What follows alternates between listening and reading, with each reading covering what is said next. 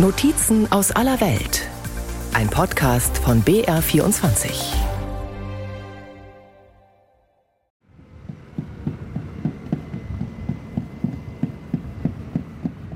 Rotterdam, Europas größter Hafen. Von hier aus erreicht der Stoff den ganzen Kontinent. Das Zeug ist gut, es hat immer weniger Nebenwirkungen. Aber es ist verdammt teuer. Trotzdem sind die Deutschen süchtig danach. Sie wollen immer mehr von dem Stoff und die Niederlande liefern gerne. Rotterdam will das Wasserstoffdrehkreuz für Europa werden. Wir sind heute schon das Energiedrehkreuz für Europa. Rund 13 Prozent des jährlichen Energieverbrauchs von Europa kommen über den Rotterdamer Hafen und im Rahmen der Energiewende spielt Wasserstoff eine wichtige Rolle. Nicht nur für Rotterdam, sondern auch für die Verbraucher anderswo in Europa. Heute sind wir Energiedrehkreuz und diese Rolle wollen wir jetzt mit einem anderen Produkt ausfüllen und dabei spielt Wasserstoff eine wichtige Rolle.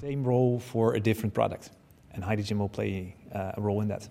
Der Elektroingenieur Randolph Weterings ist dem Rotterdamer Hafen der Zukunft zugewandt. Er kümmert sich um die Bereiche Elektrifizierung und Wasserstoff. Der soll Öl und Gas als Energieträger ablösen und so helfen, Europas Industrie klimafreundlich zu machen. Dafür muss der Wasserstoff mit Strom aus erneuerbaren Quellen hergestellt werden, zum Beispiel in den Windparks in der Nordsee. Da trifft es sich gut, dass deren Leitungen in Rotterdam auf Land treffen. Um Europas Energiezukunft zu besichtigen, fährt man ans äußerste Ende des Hafens. Vorbei an Raffinerien, Hallen, Tanks, Silos, Kränen, Hochspannungsleitungen, Windrädern und rauchenden Schloten. 40 Kilometer lang erstreckt sich das Hafengelände entlang der Rheinmündung zur Nordsee, von der Rotterdamer Innenstadt bis an den Hug von Holland. Freie Flächen gibt es nur noch im jüngsten Terminal Maasvlakte 2. Yeah, I really like this area because on, on this ich mag die Aussicht hier. In dieser Ecke des Hafens sieht man die Energiewende in großem Stil. Auf der rechten Seite die alte Wirtschaftsweise, das laufende Kohlekraftwerk, dann hier das größte Windrad, dann dort die Stelle, wo der Windstrom von der Nordsee im Hafen von Rotterdam ankommt. 4 Gigawatt that is currently connected to the port of Rotterdam, to the offshore wind farm. And on this side you see large scale uh, hydrogen coming into play. Und auf der anderen Seite sieht man, wie in großem Stil Wasserstoff ins Spiel kommt. Auf 24 Hektar entsteht der Konversionspark mit Platz für vier Fabriken. Links wird der Netzbetreiber Tennet ein Umspannwerk bauen für Offshore-Windstrom, davor die Verbindung zum Park und zum niederländischen Stromnetz. Electricity Grid. Marsflagte 2 ist eine künstliche Insel, die die Hafenverwaltung vor einigen Jahren dem Meer abgetrotzt hat. Am Strand hinter der Düne üben Kitesurfer. Innerhalb des umzäunten Areals fahren Bagger, neigen sich Kräne über halbfertige Hallen. Hier wird buchstäblich auf Sand gebaut. Man braucht einiges an Fantasie, um sich hier Europas Energiezukunft vorzustellen. Noch ist außer ein paar Hallen und betonierten Flächen wenig zu sehen. Yeah, so the pipelines are below this. So they've prepared to completely the complete structure Darunter sind die Pipelines. Die ganze Struktur ist unterirdisch schon vorbereitet. Die Löcher da drüben sind für die Kompressoren und dort kommen die Elektrolyseure hin. Bisher haben sie viel Zeit damit verbracht, alles unter der Erde vorzubereiten. Und in zwei Monaten bauen sie nach oben. Jetzt sieht man dann, dass mehr und mehr entsteht. And now actually you see more and more coming and more and more being built. In den kommenden zwei Jahren will der Energiekonzern Shell, der mit fossilen Brennstoffen groß geworden ist, hier Europas größte Anlage für grünen Wasserstoff errichten. Sie soll ab 2025 bis zu 60.000 Kilogramm pro Tag liefern. Auch drei weitere Unternehmen bauen Elektrolyseure, die Wasser mit Hilfe von möglichst grünem Strom in Wasserstoff umwandeln. Etwa ein Drittel der Energie, die man in den Elektrolyseur reinsteckt, kommt nicht als Wasserstoff, sondern als Wärme raus. An der Rückseite der grünen Hallen dort drüben haben wir Einrichtungen, um die Abwärme der Fabriken zu nutzen und in den Kreislauf einzuspeisen. The heat from the four factories and then bring that towards the, the heat roundabout. Grün, also wirklich klimaneutral, wird der Wasserstoff erst allmählich. Noch ist er grau, aus Erdgas gemacht, wobei Kohlendioxid in die Luft entweicht. Von blauem Wasserstoff spricht man, wenn das abgetrennte CO2 in der Erde gespeichert wird. Als grün gilt er, wenn zu seiner Herstellung nur erneuerbare Energien genutzt werden. Die Hafenbetreiber erwarten, dass Strom aus Wind, Sonne und Wasser billiger wird und dadurch die Einfuhren von grünem Wasserstoff zunehmen. Knapp 5 Millionen Tonnen wollen sie bis 2030 umschlagen, 2050 sollen es viermal so viel sein. Der Großteil des Wasserstoffs, 90 Prozent, wird auch künftig nicht in Rotterdam erzeugt, sondern eingeführt aus Afrika oder Südamerika, wo die Sonne länger scheint, noch mehr Wind weht und erneuerbare Energien billiger sind als hier. The challenge for um, for the hydrogen economy is that everything has to be die Herausforderung für die Wasserstoffwirtschaft ist, dass alles gleichzeitig da sein muss. Wir müssen mit der Produktion beginnen, wir müssen Transportsysteme bauen, die Pipelines und wir müssen die Nutzung ändern.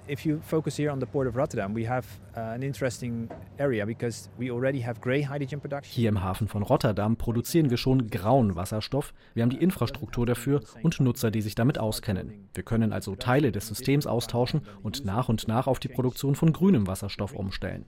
Aber am Ende müssen wir das ganze System ausbauen. Produktion, Transportinfrastruktur innerhalb der Niederlande und nach Deutschland. First in the port, but also towards uh, other places in, in the Netherlands and towards Germany. Pipelines sollen den Rotterdamer Hafen mit Stahlwerken und Chemiefirmen in Deutschland verbinden. In den Leitungen fließt der nach Rotterdam importierte und dort selbst produzierte Wasserstoff hin und es kommt Kohlendioxid zurück, das bei den Industrieprozessen entstanden ist, um es unter der Nordsee zu verpressen. In Deutschland ist ein 11.000 Kilometer langes Wasserstoffkernnetz geplant, das Einspeiser mit großen Abnehmern verbindet. Aber auch das Stromnetz muss wachsen, um den Energiehunger der großen Verbraucher zu stillen und ihnen viel mehr Elektrizität aus Wind und Sonne zu liefern. Okay. Gerne. Tschüss. Alles fließt und in der Schaltzentrale des Stromnetzbetreibers Tennet sorgen sechs Beschäftigte in drei Schichten dafür, dass das auch so bleibt. Ein hoher Raum mit Computermonitoren auf halbrunden Tischen.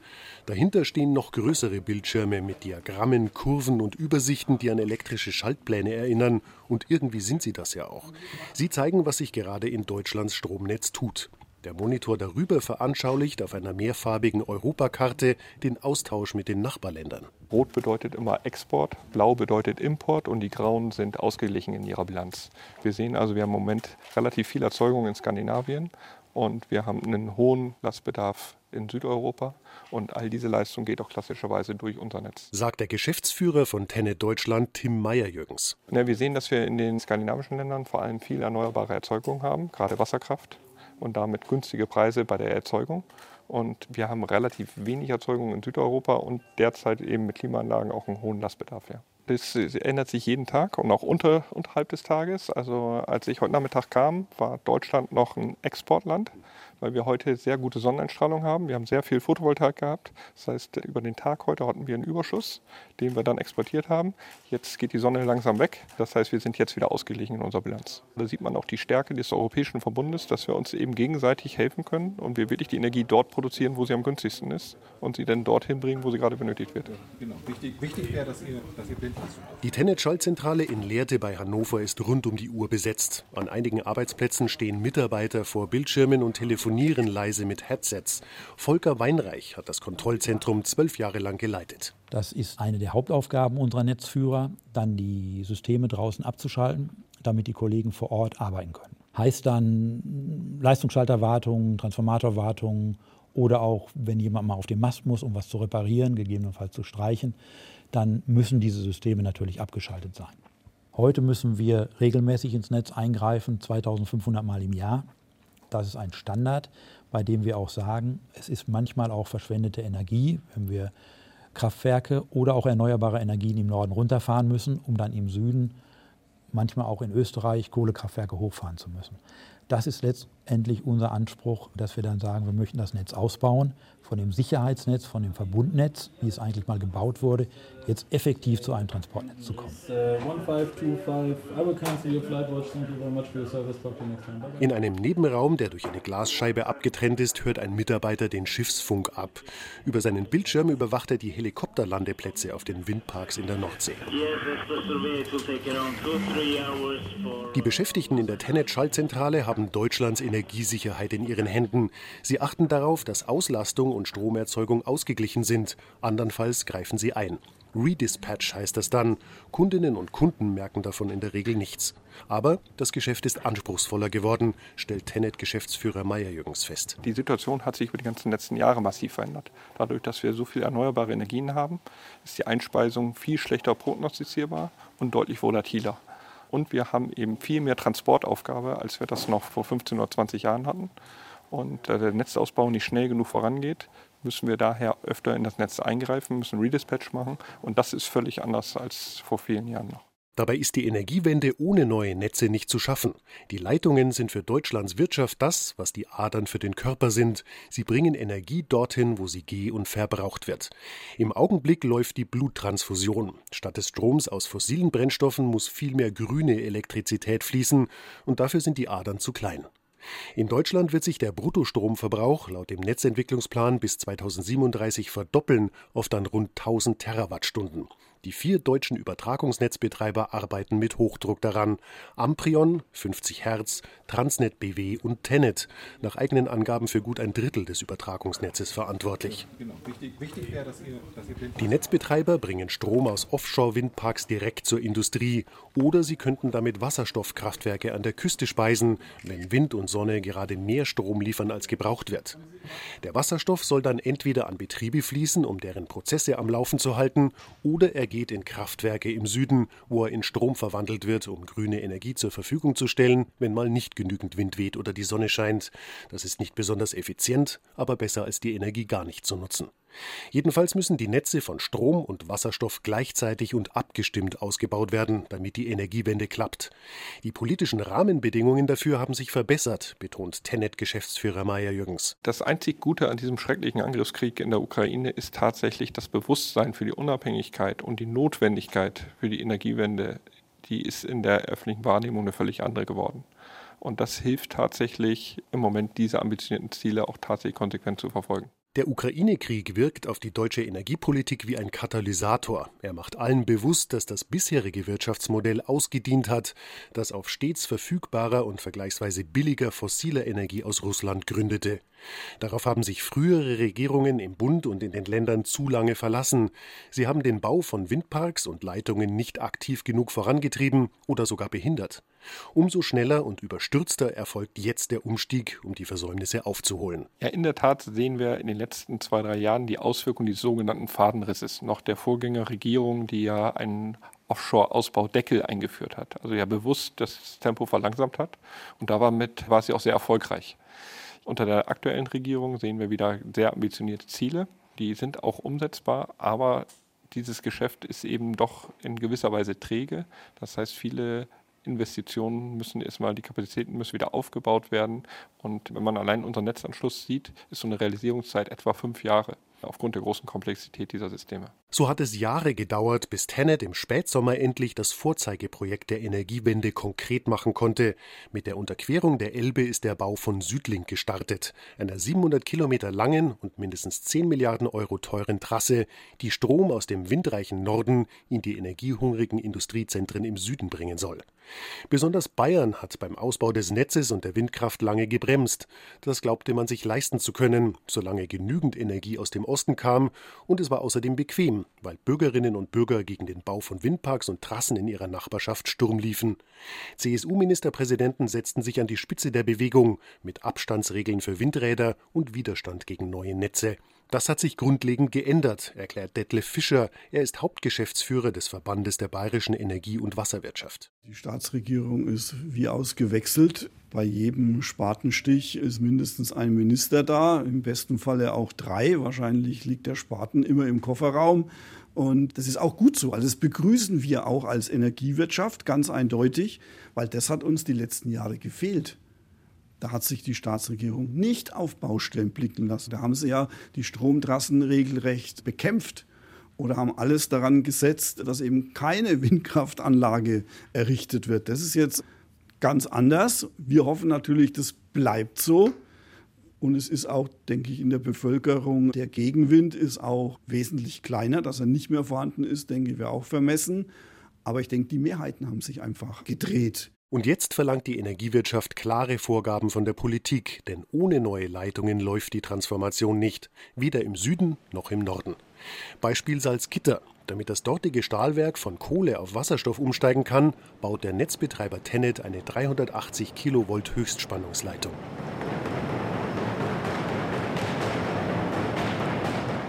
Die Warmbreitbandstraße im Stahlwerk Salzgitter. Ein meterlanges rotglühendes Rechteck, die sogenannte Bramme, wird in mehreren Stationen zu einem langen, flachen Stahlband ausgewalzt und zwischendurch mit Wasser gekühlt.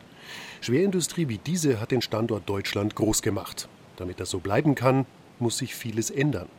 Gunnar Gröbler ist Vorstandschef der Salzgitter AG, die Deutschlands zweitgrößten Stahlkonzern betreibt, nach ThyssenKrupp in Essen.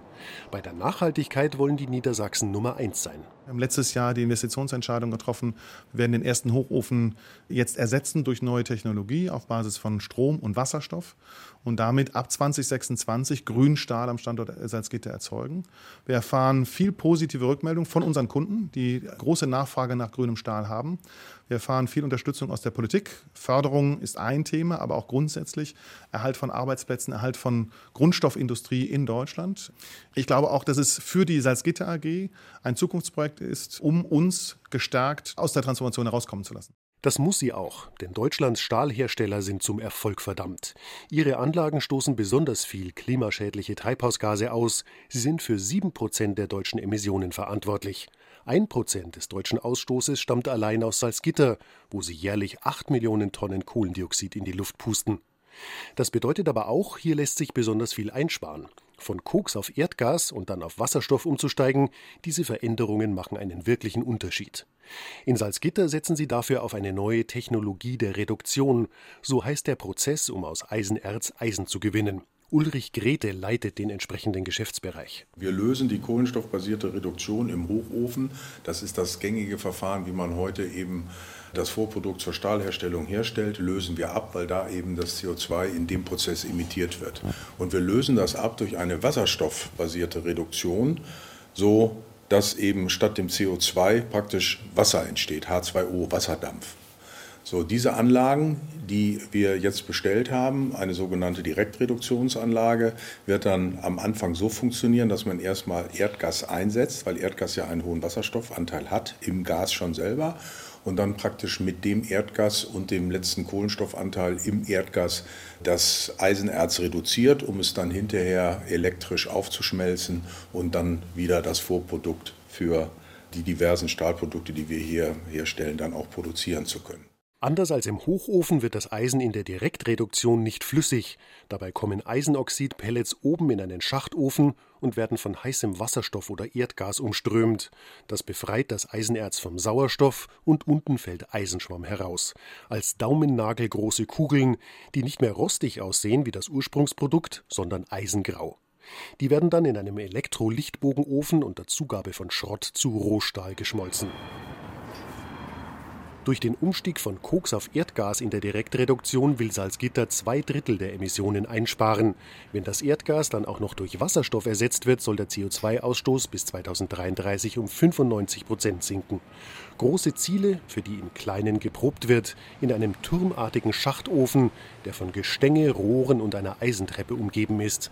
Betriebsdirektor Peter Juchmann ist für die Testanlage zuständig. Dieser Turm ist 30 Meter es handelt sich dabei um eine Demonstrationsanlage, mit der wir den flexiblen Einsatz von Erdgas und Wasserstoff in der Direktreduktion probieren und auch unterschiedliche Eisenerzqualitäten hinsichtlich des Reduktionsverhaltens testen.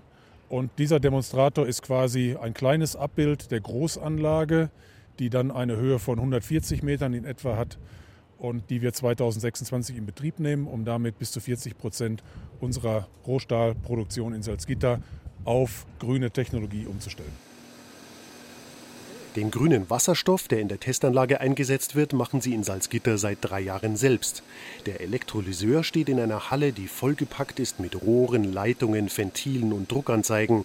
Hier wird mit Wasser aus dem werkseigenen Brunnen Wasserstoff gewonnen und in einem 100 Kubikmeter fassenden Tank neben der Halle gespeichert. Werksbereichleiter Michael Bock. Wir haben die Anlage gebaut, damit wir uns zu 100 Prozent selbst versorgen können. Auch grün, das nennt sich Windcard 2, das Projekt. Wir haben da sieben große Windräder gebaut, wir haben die Elektrolyseanlagen gebaut und erzeugen damit den Wasserstoff für die Produktionsbetriebe und haben damit die erste industrielle Sektorenkopplung eigentlich hergestellt, die wir hier nahezu in Deutschland haben, würde ich sagen. In den kommenden Jahren werden vor dem Testgelände die ungleich größeren Anlagen für den eigentlichen Betrieb errichtet. Ein neuer Elektrolyseur für den Wasserstoff liefert statt 4 dann 100 Megawatt. Die Direktreduktionsanlage wird 40 mal so groß wie die Testanlage. Daneben ist ein Elektrolichtbogenofen für die Eisenschmelze geplant. So entsteht vor der mächtigen braungrauen Kulisse des alten Hüttenwerks ein grünes Stahlwerk der Zukunft. Parallel wird neue Technik auf und alte zurückgebaut auf einem Gelände, das fast 1000 Fußballfelder groß ist. Betriebsdirektor Juchmann überblickt von seiner Testanlage aus die Baufortschritte. Wir stehen hier etwa auf einer Höhe von 30 Metern und haben einen wunderschönen Ausblick auf unser Hüttengelände. Vor uns befindet sich das in der Vorbereitung befindliche Baufeld für die Großanlagen, Elektrolichtbogenofen, Direktreduktionsanlage und auch 100 MW Elektrolyse sind bestellt. Im Moment wird der Braugrund vorbereitet, es werden Fundamente gezogen, es wird die Infrastruktur angepasst. Schön ist hier in Salzgitter, dass wir quasi die Neuanlagen mitten auf unser Stahlwerksgelände bauen können, ohne die laufende Produktion zu behindern. Aber schon jetzt ist klar, dass der Wasserstoff aus eigener Produktion bei weitem nicht ausreichen wird. Salzgitter erzeugt mit der geplanten neuen Anlage rund 9000 Tonnen pro Jahr. Für die grüne Stahlerzeugung werden in der letzten Ausbaustufe aber 300.000 Tonnen gebraucht. Flachstahlbereichsleiter Grete betont, wir brauchen hier eine funktionierende Infrastruktur für Wasserstoff. Natürlich brauchen wir einen Erzeuger oder einen Lieferanten, der Wasserstoff erzeugt oder eben anliefert. Und Sie brauchen einen Verbraucher, der den Wasserstoff einsetzt. Das wären wir hier als Stahlerzeuger. In der Mitte sitzen die Netzbetreiber, mit denen wir dann übereinkommen müssen, wie die neuen Netze für den Wasserstofftransport aussehen. Und da muss Politik aus unserer Sicht Randbedingungen setzen, damit dieses Henne-Ei-Prinzip endlich aufgelöst wird vor dem Hintergrund, der Wasserstofferzeuger sagt, ja, ich warte erstmal, bis der Verbraucher dann tatsächlich am Start ist und wir als Verbraucher sagen, wir warten aber erstmal, bis tatsächlich eine verlässliche Wasserstoffquelle zur Verfügung steht. Wir haben heute noch keine Wasserstoffbezugsverträge, die gibt es noch gar nicht. Und deshalb brauchen wir so dringend diese Infrastruktur, die dazwischen liegt. Auch andere Rahmenbedingungen müssen sich ändern, um den grünen Wandel nicht länger zu bremsen. Bis in Salzgitter die sieben Windräder zur Stromerzeugung für die Elektrolyse genehmigt waren, hat es vier Jahre gedauert. Zuständige Behörden forderten Unterlagen in Papierform an, hunderte Seiten mussten ausgedruckt werden. Strom ist teuer. Im Stahlwerk Salzgitter hängen 10.000 Arbeitsplätze davon ab, dass die Transformation gelingt. Aber es geht nicht nur um den Standort Salzgitter, es geht um den Standort Deutschland. Es begegnet Ihnen dauernd Stahl. Wenn Sie sich in Ihr Auto setzen, Stahl. Wenn Sie Ihre Waschmaschine anstellen, Stahl. Wenn Sie die Windtürme angucken, Stahl. Wenn Sie Photovoltaik angucken, Stahl. Wir sitzen als Stahlerzeuger schon am Beginn der Wertschöpfungsketten für Automobilindustrie, für weiße Ware, aber eben auch für die Energie. Industrie und ein Windturm ohne Stahl undenkbar, eine Photovoltaikanlage ohne Stahl undenkbar und deshalb müssen wir die Stahlerzeugung hier in Deutschland, hier in Europa belassen, damit wir hier weiter diese industrielle Wertschöpfung haben können. Wenn wir das nicht tun, verlieren wir hier relativ schnell Wohlstand und ich fürchte dann auch sozialen Frieden. In zehn Jahren ist das alte Hüttenwerk endgültig Geschichte. Dann soll es im Stahlwerk Salzgitter keinen Hochofen mehr geben, nur noch die Anlagen für grünen Stahl. Den nötigen Stoff, der Europa antreiben soll und nach dem Deutschland süchtig ist, wollen sie an der Nordseeküste bereitstellen. Netzbetreiber arbeiten mit Hochdruck an den Leitungen für grünen Strom und für grünen Wasserstoff, Europas Hoffnungsenergieträger Nummer eins. Eine gewaltige Wette auf die Zukunft mit offenem Ausgang. Die Zeit drängt.